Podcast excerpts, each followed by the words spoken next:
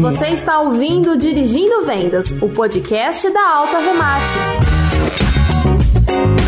Aqui é o Fulvio Massaro, um dos pilotos da AutoRemate.com. Piloto agora aqui com vocês o Dirigindo Vendas. Vem conosco, vamos acelerar tudo.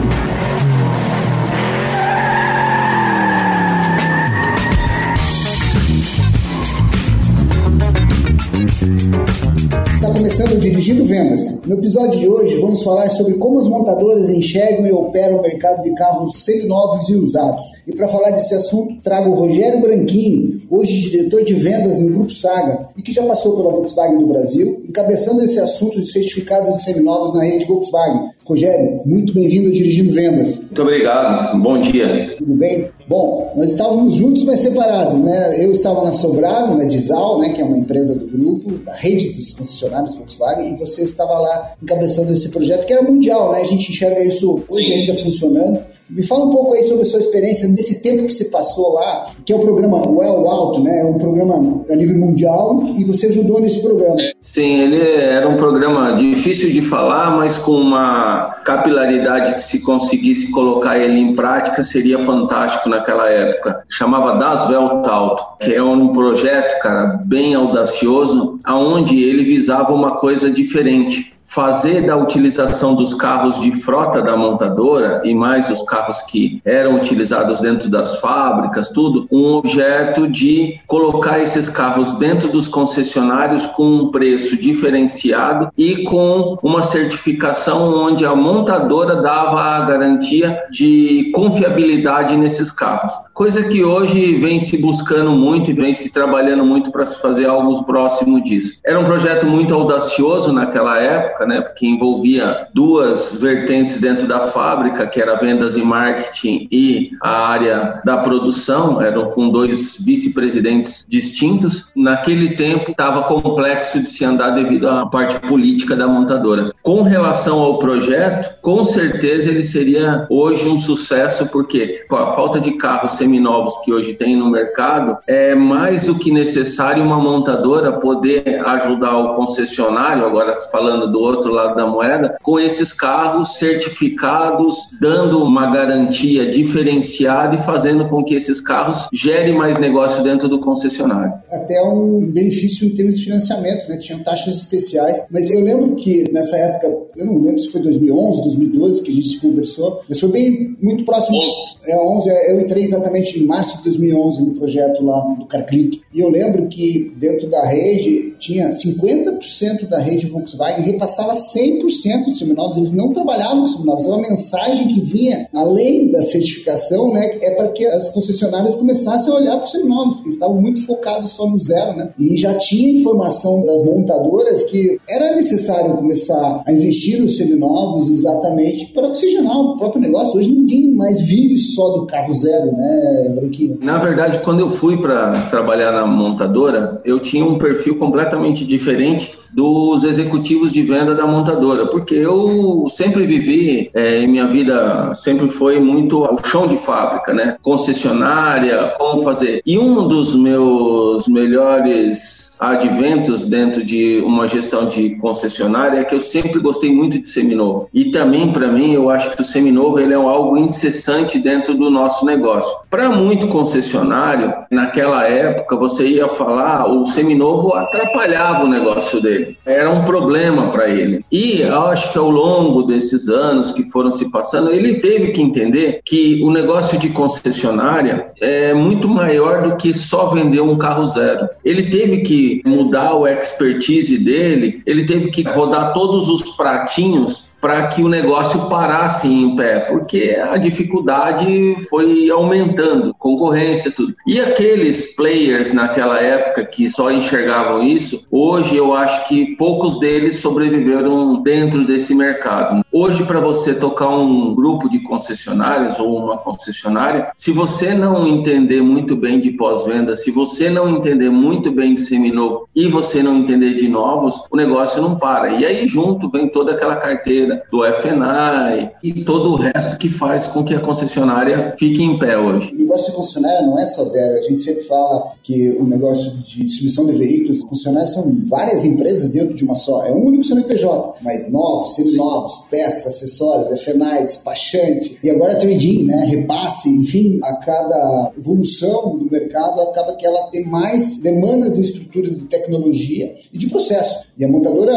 auxilia bastante nisso, né? Vai absorver. Foi uma luta para que a gente conseguisse colocar o CarClick no ar naquela época, exatamente em linha com a estratégia mundial da Volkswagen naquela época, para trazer a certificação. E isso parou, né? O que, que faltou para que o mercado brasileiro entrasse nessa cultura? Porque a gente olha, Europa, Estados Unidos, não se vende seminovos em concessionária se aquele carro não tem uma certificação. A cultura do consumidor paga mais caro. Aqui não pegou isso. É culpa do consumidor ou culpa do distribuidor?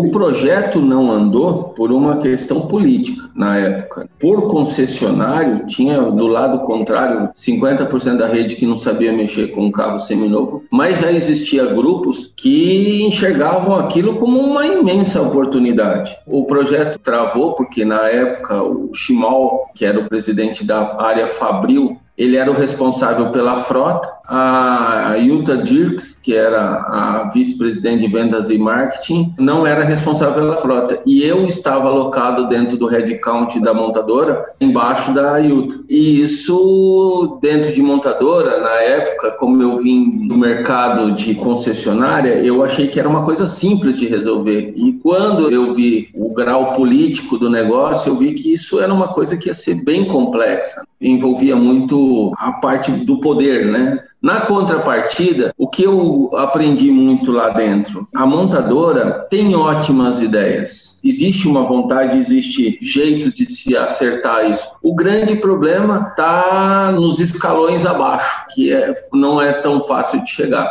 Na contrapartida, me ajudou muito para entender como se faz grandes negociações em grandes empresas. Aprovar os bids de negócio, a apresentação no boarding da montadora, tudo. A gente conseguiu tudo, os go-aheads das verbas, tudo. O que não andou é porque uma vice-presidência não cedia para outra a parte que era o, principal do negócio, que eram os carros. Então, se não tem carro, não tinha como fazer o negócio andar. A dificuldade, a gente com o CarClick, que era um propósito de classificados, né, integrado com os grandes portais, e se tem uma marca multibrand, inclusive penduramos essa plataforma dentro do site da FAP, que foi uma coisa que nenhuma montadora na época fazia, e já em todos os outros países já tinha, mas a aderência ela foi grande, mas pouco volume. De novo, 50% da rede passava a 100%, precisava vender a cultura de entrar no seminovos, né, e aí faltava ferramenta, faltava gente, mas hoje, como você falou, hoje mudou muito, né, e hoje o mercado não vive mais sem seminovos, principalmente principalmente nesse momento que está faltando produto zero. Bom, vamos mudar um pouco de assunto, porque acho que isso aí já está claro, né? A certificação no Brasil não pegou, não consegue. A gente vê hoje ensaios da Nissan, BMW, como é uma coisa que culturalmente o brasileiro compra. Logicamente, os critérios de elegibilidade são cada vez mais apurados, né? Você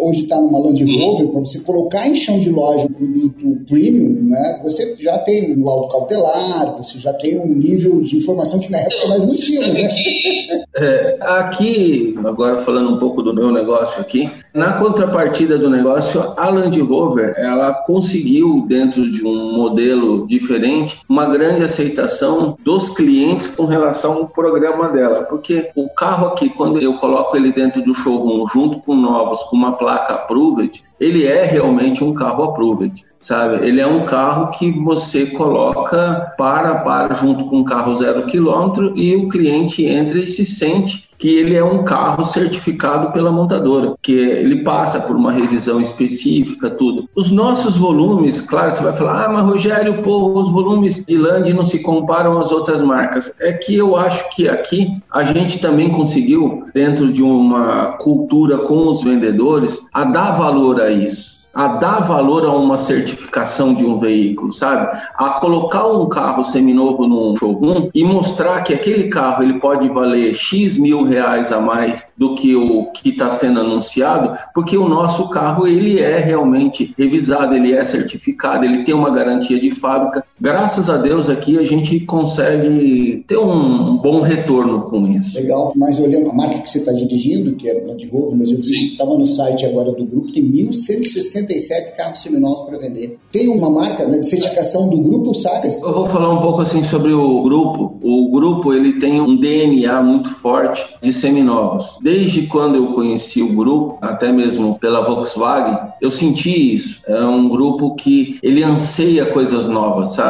Ele está antenado e enxerga um futuro que o futuro passa muito pela região dos carros seminovos. E isso faz com que a gente tenha uma facilidade muito grande de trabalho quando você quer implementar uma política diferenciada num carro seminovo. Então a gente tem um grupo aqui que chama RCA, que é um grupo de trabalho onde junta todos os gestores, porque são mais de 100 concessionárias, onde a gente trabalha exatamente isso. Então a gente tem reuniões onde é abordado as melhores práticas, o que funciona, o que está dando de diferente, sabe? É colocado todos os indicadores para falar quem está bem, quem não está, tudo. O grupo se preocupa hoje muito tanto com a qualidade do carro vendido ao cliente e também com as melhores práticas para que a gente tenha uma unificação, aonde o cliente que ele enxergar a saga, ele vê uma qualidade no serviço prestado. É o maior grupo hoje do Brasil? Está entre os top 5, se não é o maior. Existe algumas coisas assim de grupos, né? Tem gente que compara grupo por faturamento, tem gente que compara grupo por por ponto de venda. Eu acredito que o grupo esteja entre os top 5 do Brasil. Falar um pouco de carro zero, ver se consegue explanar alguma coisa nesse sentido. Quando se vende no preço de tabela, tem alguns veículos ruins de venda e chegam a, a se vender até pelo custo, para poder girar. Dizer que a venda de veículos zero é somente lucro é uma grande bobagem, né? Como é que você enxerga isso? O mercado de veículo zero é um mercado sazonal. Agora, com a, o advento do Covid, aconteceu um, acho que o sonho que as montadoras tinham há séculos o estoque acabou. A falta de produto gera ah, uma demanda e aonde tem demanda não tem desconto. Hoje isso não é uma coisa que aconteceu, mas sempre o mercado ele é cíclico e isso vai acabar voltando dentro de uma normalidade. E existe sim, claro, os produtos que são o pão quente, existe aqueles que há uma dificuldade. Na verdade, hoje, por isso que se fala tanto no carro usado, o veículo zero, a própria montadora, ela não dá uma margem que as pessoas imaginam. Ah, o cara acha que a gente tem uma margem absurda na venda de um carro. E não tem. A montadora, ela te dá uma margem para você trabalhar, porque ela enxerga que você tem que trabalhar todos os quatro pratinhos que movimentam o negócio para que isso daqui não seja simplesmente o teu ganha-pão. Então a margem mudou bastante, o perfil do cliente mudou. É um cliente que não existe existe mais aquele cliente desinformado, aquele cara que não tem uma visão ampla do mercado. Então isso vai fazendo com que as negociações elas sejam mais apertadas mesmo. Mas eu tenho uma particularidade com relação a cliente. Eu acho que o cliente só busca desconto quando o serviço prestado para com ele não está no agrado dele. O cara vai sempre para te pedir desconto quando ele não está feliz com o teu atendimento. Quando ele acha que o atendimento que você está dando, a prestação de serviço que você está fazendo para com ele, ele é boa, o desconto vai para segundo plano. O grande problema nosso é que no mercado automotivo poucas pessoas se especializaram em vendas de carro. Durante muitos anos, a pessoa não dava certo na vida e ia ser vendedor de carro. Eu escolhi ser vendedor de carro como profissão. Eu amo o que eu faço. Eu tenho prazer em entender do mercado automotivo, em gostar de carro, a entender do produto, a saber o que eu estou falando, a atender um cliente com primor, com vontade. E eu acho que quando você coloca isso e consegue disseminar isso dentro de uma equipe, seja ela pequena, média ou grande, os teus descontos acabam diminuindo, porque o cliente enxerga em você um profissional de vendas, não um vendedor de carro. Nós temos uma característica que muita gente fala que ah, vendedor de carro é o cara que me engana. Não, pelo contrário, nós podemos ser profissionais ao ponto de mostrar para ele que ele está fazendo um bom negócio e quando ele precisar da gente por uma opção de comprar qualquer tipo de veículo, ele lembrar de você. Eu tenho 30, mais de 30 anos no mercado automotivo, eu tô velhinho já. Sou da old school. Mas eu tenho clientes que eu tenho relacionamento com ele até hoje, sabe? Na época que eu comecei na minha vida atendendo um cliente, eu falo, um dia, hoje eu estou como diretor, mas se um dia não der certo, eu consigo me virar muito bem atendendo numa mesa, porque eu acredito que eu entenda os anseios que o cliente quer quando ele senta aqui dentro de uma mesa. O cliente hoje ele paga pela conveniência, seja de você dar um atendimento mais robusto, mais consultivo, que é o que demanda sempre demandou, né? E como você mesmo colocou, muito bem colocado, não existe mais clientes informados, principalmente na linha premium, né? Ele pode estar tá indo buscar uma Defender azul e você tem a verde vender para ele. Isso você consegue, mas mudar ele da Defender para um outro produto, já chega sabendo de tudo do carro, mais inclusive talvez que algum vendedor ou outro. Mas essa conveniência, ela não tem muito. O desconto já ficou para trás, né? Quando você atende bem, realmente isso é o que vale. Bom, nós vamos andar agora para o final aqui, para o papo remate. Você já ter comentado bastante sobre a tua ascensão aí, ou experiência, essa jornada, vale eu pontuar também o tempo que eu passei na rede Volkswagen foi muito grandioso para mim como aprendizado, porque tudo é aprendizado, né, Branquinho? Eu passei quase cinco anos lá na Dizal, né, com o projeto CarClick, visitando e disseminando a internet. Meu papel era de evangelista, né? Precisava fazer internet, precisa anunciar aí carros, né, motos, e consequentemente nem do CarClick, que era a plataforma da montadora. E realmente, assim, foi um momento muito prazeroso. Você também veio, né, de Volkswagen Volkswagen, continuou na rede Volkswagen. Logo depois você foi para Green. Como é que foi essa tua jornada de lá até chegar no Grupo Saga? É, eu vou te contar assim um breve resumo. Comecei muito cedo, quando abriu a importação de carros. Eu vi uma vez um anúncio que a Caoa ia abrir uma rede de concessionária para vender Renault. E eu mandei meu currículo lá, eu entrei e fiquei por nove anos na Caoa, vendendo Renault, até a quebra do contrato. Saí de lá, fui trabalhar na Ford, Fiquei um ano mais ou menos na Ford. Na Ford recebi um convite para ir trabalhar na época na Audi Senna.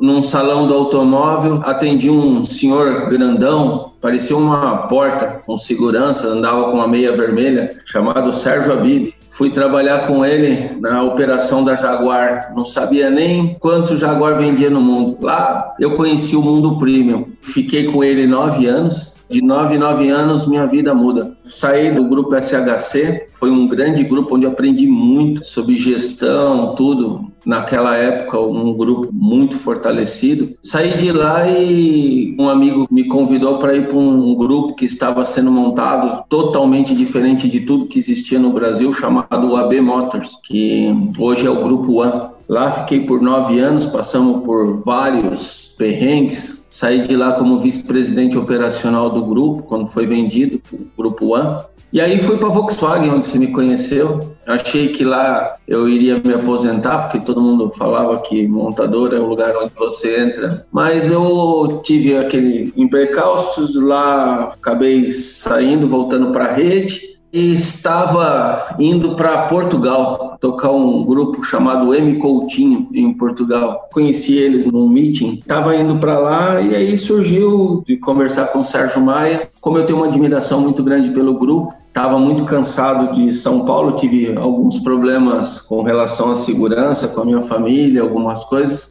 vim para Cuiabá, mas eu sou uma pessoa que já rodei muito dentro desses 30 anos. Talvez um pocket do meu currículo seja esse. Que legal. Branquinho, cara, muito obrigado por esse bate-papo. Foi muito rico de informações, de dicas e de jornada, experiência de vida. Quero te agradecer de coração aí por você ter colocado nós na sua agenda. Eu sei que é complexa. De novo, obrigado. Está aberto o microfone. Próxima vez vamos trazer um outro assunto. Muito obrigado pela participação sua aqui. Que isso, estamos à disposição. Hoje em dia, com a pandemia, pandemia, isso foi uma coisa que evoluiu bastante, sabe? Uma troca de experiência, seja ele em uma live no Instagram, eu fiz uma com o Divanildo, que é o diretor, superintendente da América Latina da Land, foi muito legal. Fiz com algumas pessoas. Eu acho que isso é um momento da gente também passar algum pouco de conhecimento que a gente tem, né? Não adianta você ter muito conhecimento se você não disseminar. Foi um, um grande lado positivo que a pandemia trouxe para gente.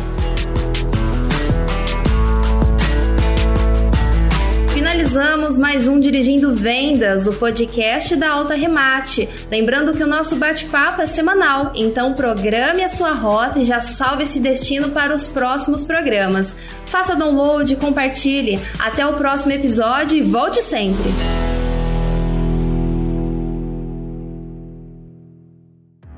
Esse podcast foi produzido e editado nos estúdios da Audio Edge.